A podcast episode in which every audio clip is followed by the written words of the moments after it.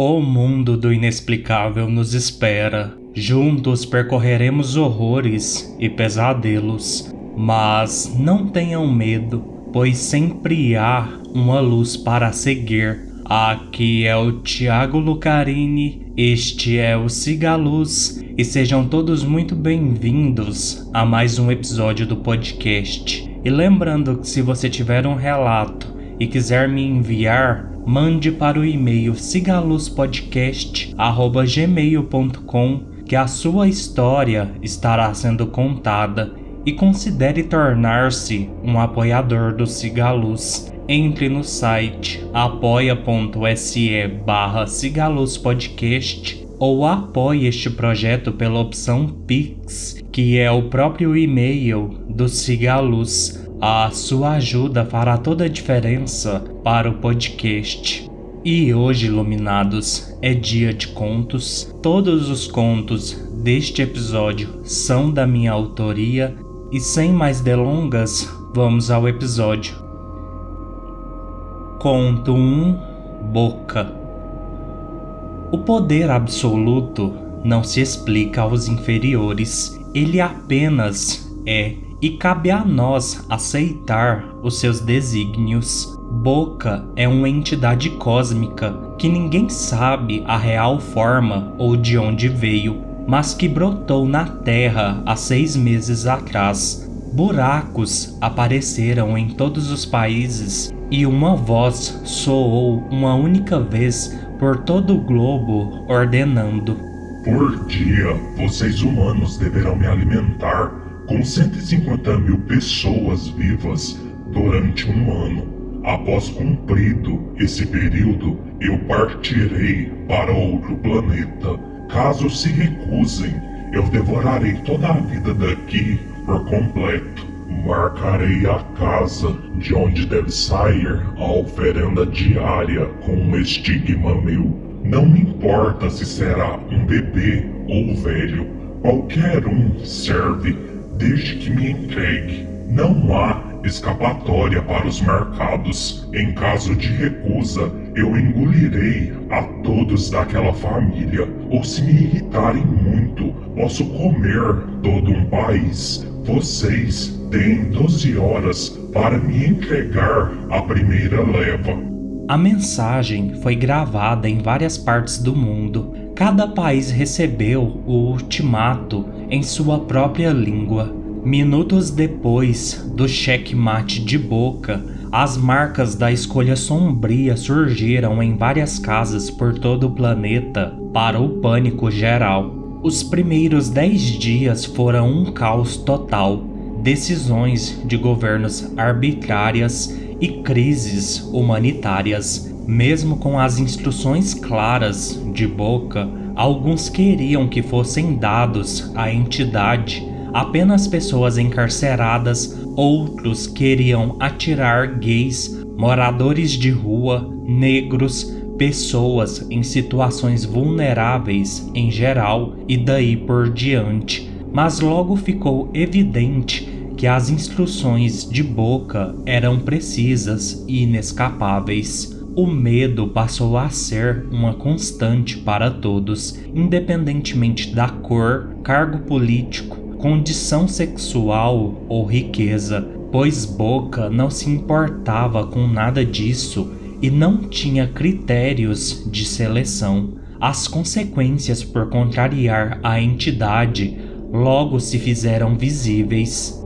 Nas paredes das casas marcadas surgiram como catapora desenhos que lembravam um sorriso macabro. No início, depois do prazo de entrega, algumas casas continuavam de pé, outras eram completamente engolidas com famílias inteiras. Duvidosos, alguns países instruíram seus moradores a não seguirem as ordens de boca eles já não existem mais, pois todas as construções humanas foram engolidas naqueles territórios, restando um vazio incalculável. Chile, Dinamarca, Estados Unidos, Malásia, Egito e Israel são alguns exemplos de países que só existem atualmente na nossa memória. Inclusive, Boca é tão poderoso que os nativos destes países rebeldes presentes em outras nações igualmente foram engolidos sem piedade. Por outro lado,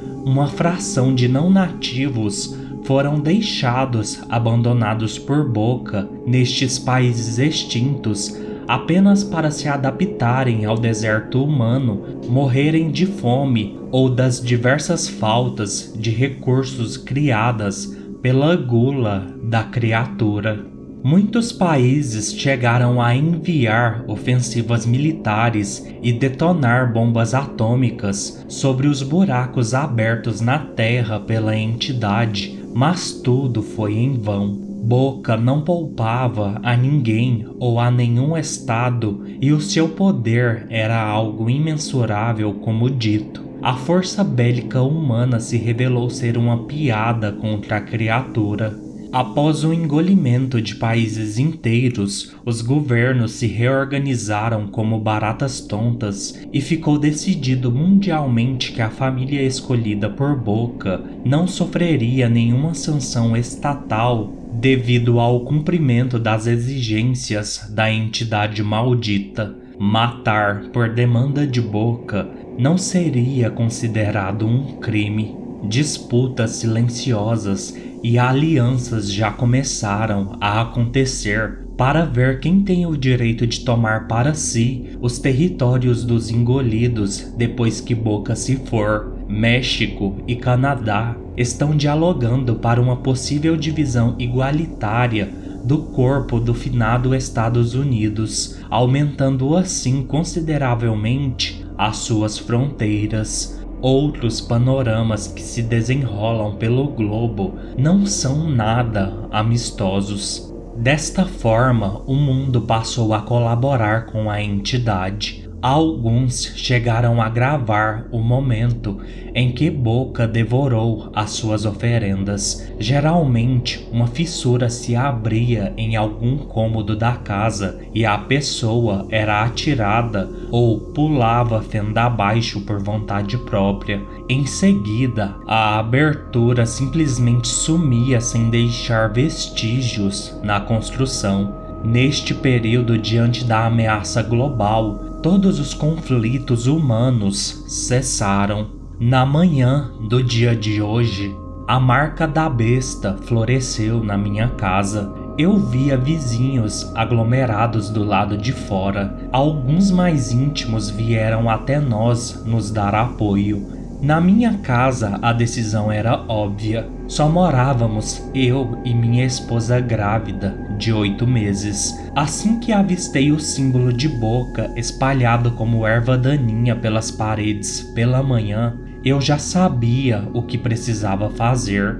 Todos me lançavam um sorriso amarelado de consternação por tudo o que eu abriria mão. Eu não veria o meu filho crescer, fazer faculdade, se casar, como minha linda esposa seria na velhice. O futuro deles era algo inalcançável para mim. Eu lamentava muito por tudo o que viria. Fiquei boa parte do dia com Gabriela e Iago, o nosso filho ainda não nascido. Acariciei a sua barriga incontáveis vezes, beijei a minha esposa repetidamente. Gabriela não cansava de dizer o quanto estava grata por minha atitude. Os seus olhos estavam constantemente marejados, assim como os meus. A decisão, apesar de não ser difícil, não era fácil. Perto da hora da colheita de boca, uma fissura zigue-zagueada de uns dois metros e meio se abriu no meio de nossa sala de estar. Perdemos um sofá e alguns tapetes. A entidade concedia alguns minutos para a despedida final. Nesse momento, a minha família e a de Gabriela já haviam chegado. Beijei os meus pais e os de minha esposa pedindo perdão pelos erros de toda uma vida. No geral, todos chorávamos. Em determinado ponto, toda a casa tremeu levemente. Era o sinal para a queda final. Aproximei-me de boca, espiei aquela escuridão desconhecida. Minhas pernas tremiam. Gabriela me acompanhou até a beirada do abismo. Eu te amo, ela disse entre lágrimas. A casa tremeu pela segunda vez.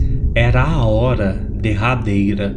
Deuses não esperam. Eu abracei e beijei Gabriela, silenciando o seu choro, e assim, discretamente, a virei para a boca.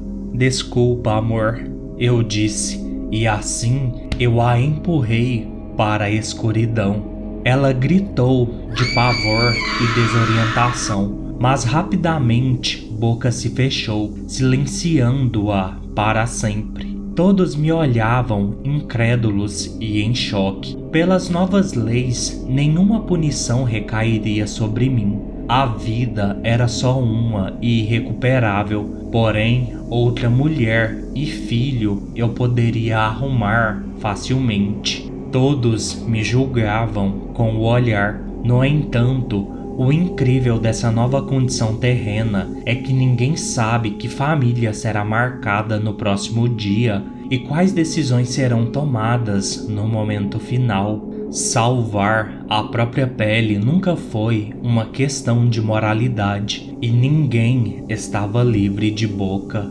Ninguém. Segundos depois, a casa tremeu novamente. O chão se abriu e um bebê foi cuspido para fora. As instruções de boca eram claras e inflexíveis. O choro da criança se fez presente. Aviso: o próximo conto pode causar gatilhos, pois contém descrições explícitas de bullying e homofobia. Sinta-se livre para não ouvir se isso for te deixar mal, e nesse caso nos vemos num próximo episódio. O último conto, Voz. Palavras pensadas ou faladas curam ou matam, tudo depende da intenção.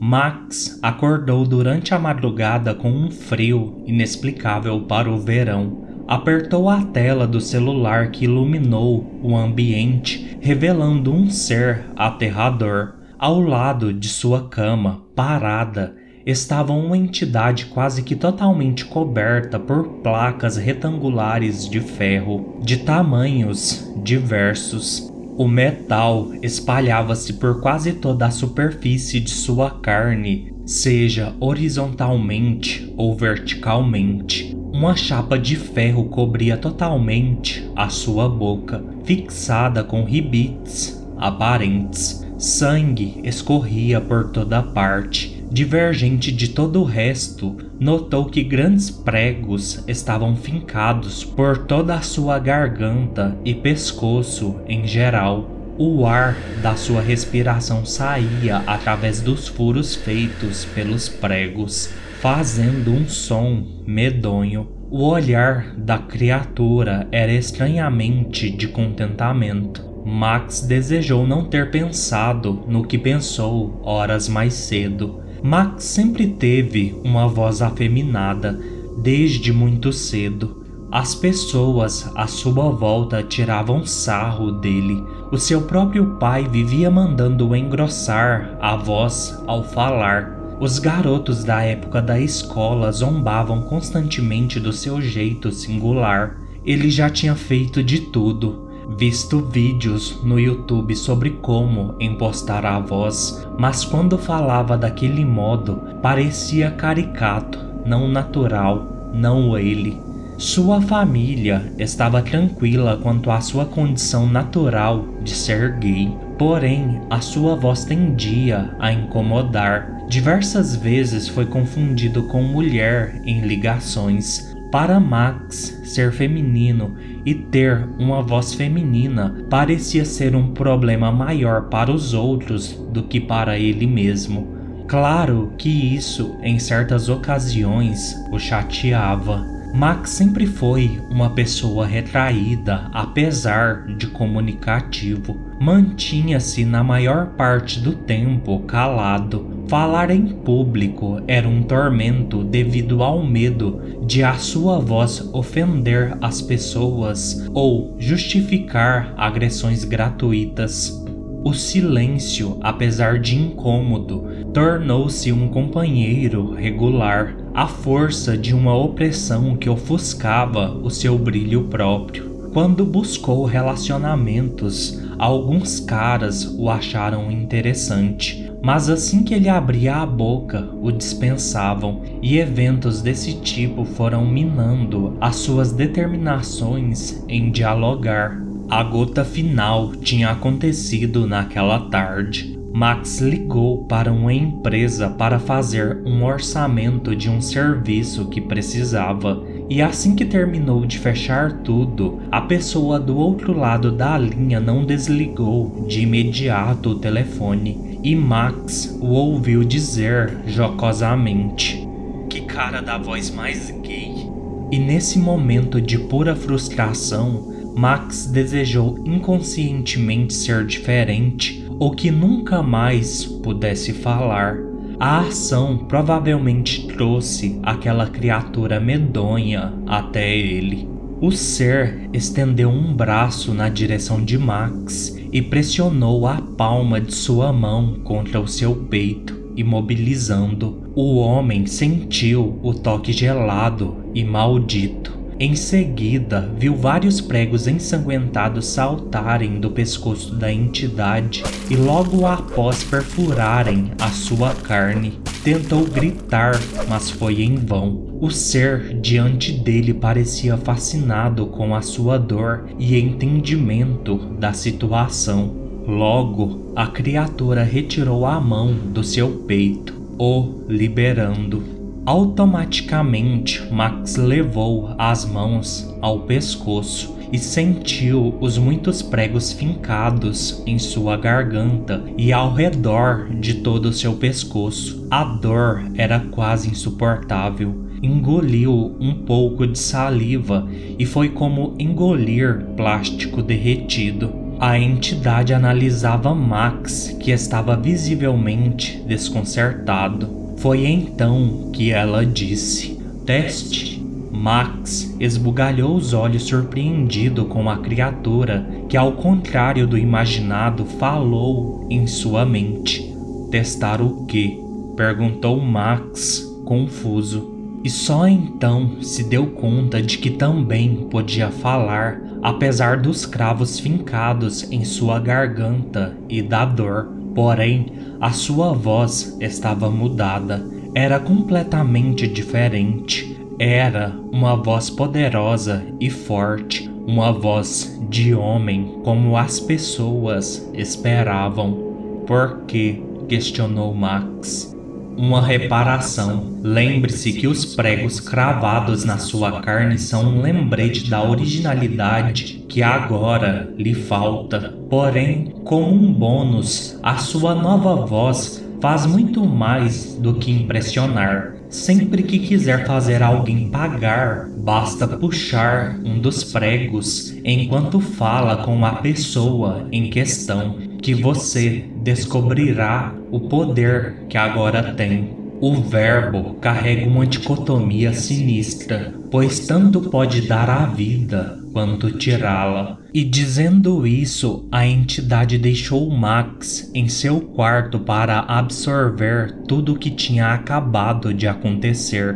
Não entendeu metade de imediato. Ele também não dormiu mais. Logo pela manhã, Max percebeu que somente ele via os pregos cravados em seu pescoço. A dor ficou quase imperceptível, mas não desapareceu. Assim que deu o horário comercial, ele ligou na empresa do dia anterior e pediu para falar com o mesmo atendente. O homem não reconheceu a sua voz, mas Enquanto falava novamente sobre o serviço que gostaria, puxou aleatoriamente um dos pregos. Senti o sangue escorrer da ferida aberta e uma dor excruciante. O prego, como se embutido com um magnetismo hediondo, cravou-se outra vez na sua garganta. Nesse interim, não percebeu a barulheira do outro lado da linha. Alô? Alô? Max disse. Foi então que ele escutou alguém dizer histericamente do outro lado: Ele tá morto! Ele tá morto! Ouviu-se um grito de pavor. Do lado de cá, Max estava em choque. Contudo, um leve sorriso iluminou-se em sua face.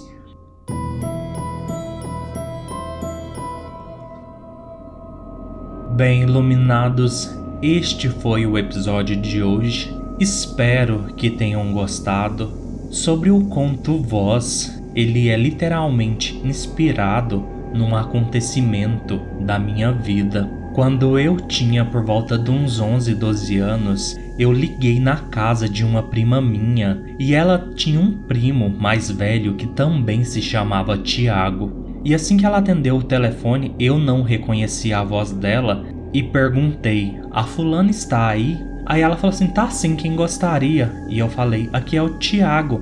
E ela respondeu: nossa, Tiago, que voz mais gay. Aí eu expliquei que eu era o Tiago, o outro primo dela. Na hora ela pediu desculpa pelo engano, nananã e blá blá blá. Só que isso ficou em mim por muito tempo da minha vida. A partir daquele momento, eu fiquei pensando que eu tinha uma voz gay. E por muito tempo eu não gostei de falar em público, de falar com outras pessoas. Na verdade, até hoje eu não gosto muito, apesar do podcast ter sido uma porta que mudou muito a minha cabeça. Mas realmente por muito tempo isso ficou entranhado em mim de que eu tinha uma voz muito gay, o que hoje eu sei que não é problema algum para nada, mas fica internalizado de certa forma e graças a Deus e ao Cigaluz eu trabalhei muito isso em mim. Por isso eu falo que a gente sempre deve ter muito cuidado sobre o corpo do outro ou sobre como falamos do outro, pois a gente nunca sabe o que a gente vai estar quebrando ou fomentando na autoestima de uma pessoa. E eu acho que a velha máxima sempre vale: se você não tem nada de bom a dizer, fique calado.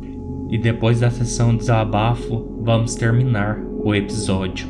Peço, como sempre, que curtam, comentem, avaliem e sigam o podcast nos seus agregadores de preferência. Venham fazer parte do Cigaluz, me enviando seus relatos. No mais, fiquem todos bem e sigam a luz.